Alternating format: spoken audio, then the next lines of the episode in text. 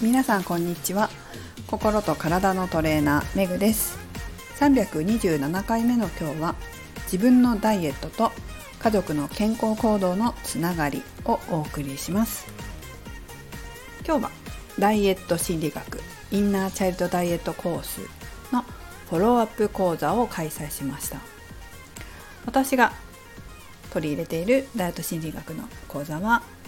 深層心理にアプローチしていく講座になってます。1回の本講座、まあ、インナーチャイルドダイエットのテキストを使ってしっかりと学習していただくんですけれどもそれが終わった後は3回フォローアップ講座がついてきます、まあ、合計4回講座を受講していただくんですけれども今日はその1回目です。そしてえ今日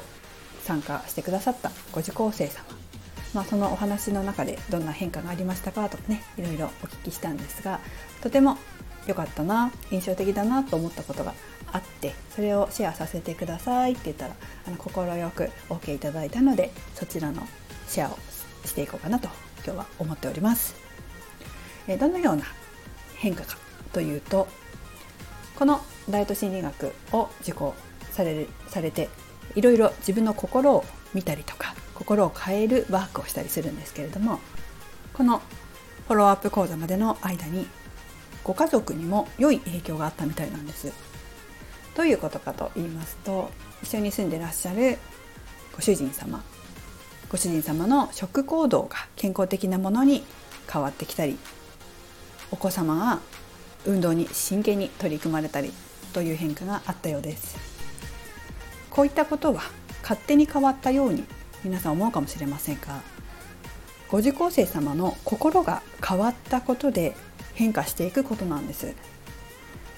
なぜなら、まあ、人は鏡というふうにも言いますけれどもその人は鏡の鏡というのは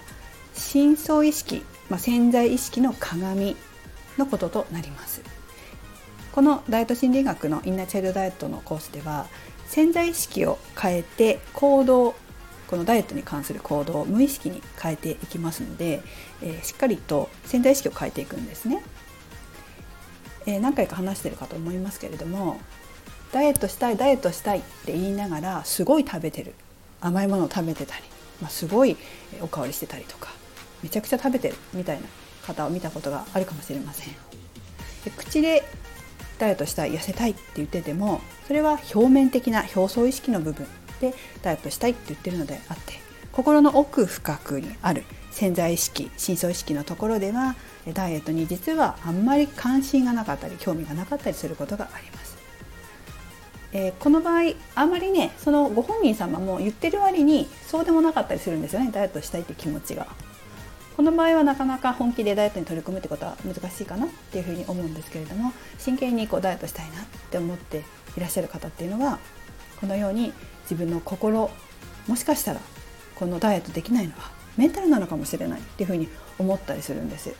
でまあそういう方がよくね私のところにはいらっしゃることが多いんですけれどもそして自分の心の中を見直して見つめてそして変えていく変えていくと自分だけではなくて潜在意識が変わりますので自分だけではなくて実は周りの人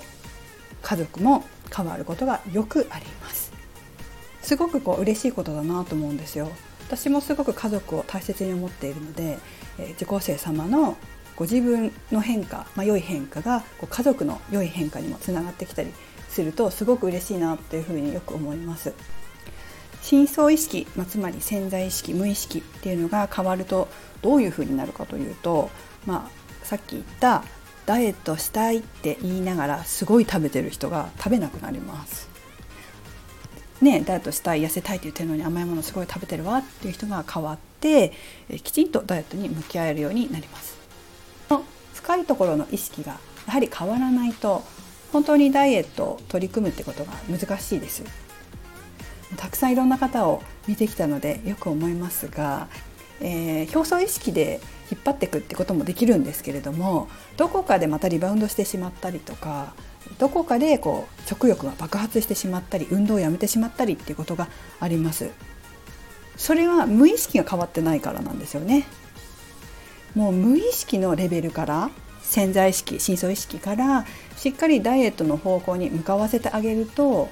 食事のコントロールだったり運動習慣をつけるということがストレスなくできるようになるっていうのが本当に魅力的だなと思います。で何回も話してますけれども私自身もすごいね心理を変えずにダイエットをしてきた経験があるのでとってもよくわかるんですけどあの食事制限食事コントロールをしても途中で爆発するもうすごい食べたくなるみたいなこともありましたし運動を途中でやめてしまうってことはあんまりなかったけれども、まあ、食事かな私の場合は。うん、あとまあ指導者としても長いのでこう生徒様パーソナルトレーニングだったり、まあそうね、パーソナルトレーニングで見てきたことが多いかな多いかな。なのでこう食事も見てきたんですけれどもこうすごいこう受講生さんの、まあ、生徒さんのストレス食事コントロールをするストレスだったりとか運動に対するストレスだったりっていうのをもろにこう体感してきたのでこうやって心理深層心理を変えてダイエットする時の楽さ？楽さっていうのは楽だってこともうこんなにやっぱり無意識が変わるとダイエットが楽になってストレスがなくできるようになるんだな、まあ、自分もやはりこの受講しましたからね。受講してやってみて、えー、健康行動っていうかダイエットに対する行動がすごく変わった。しかもこう無理なくストレスなくっていうのが本当にすごいなっていうふうに実感しましたので、えー、まあもしつまずいている方がいらっしゃったらこうメンタル面っていうのを見直してもらうといいんじゃないかなっていうふうに思います。表層意識じゃなくて深層意識、まあ、表層意識というのは潜在意識ですね。潜在意識ではなくて深層心理潜在意識。深層意識。この深い心の方を見ないとダメなんですよ。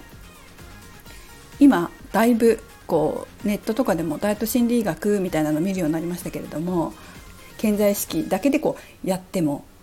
なかなかできない部分があるので、まあ、それ私もやったんですよ。だから本当これもやったのね。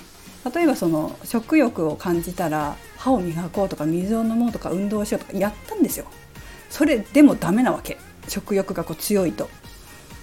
で、まあ、結局歯磨いてもまた食べたりとか水飲んでもまた食べたりとか、まあ、運動して忘れるっていうことはないみたいな。っていうのを経験している私でさえこの私でさえやっぱり潜在意識深層意識を変えたら、まあ、そういうことなくなったと、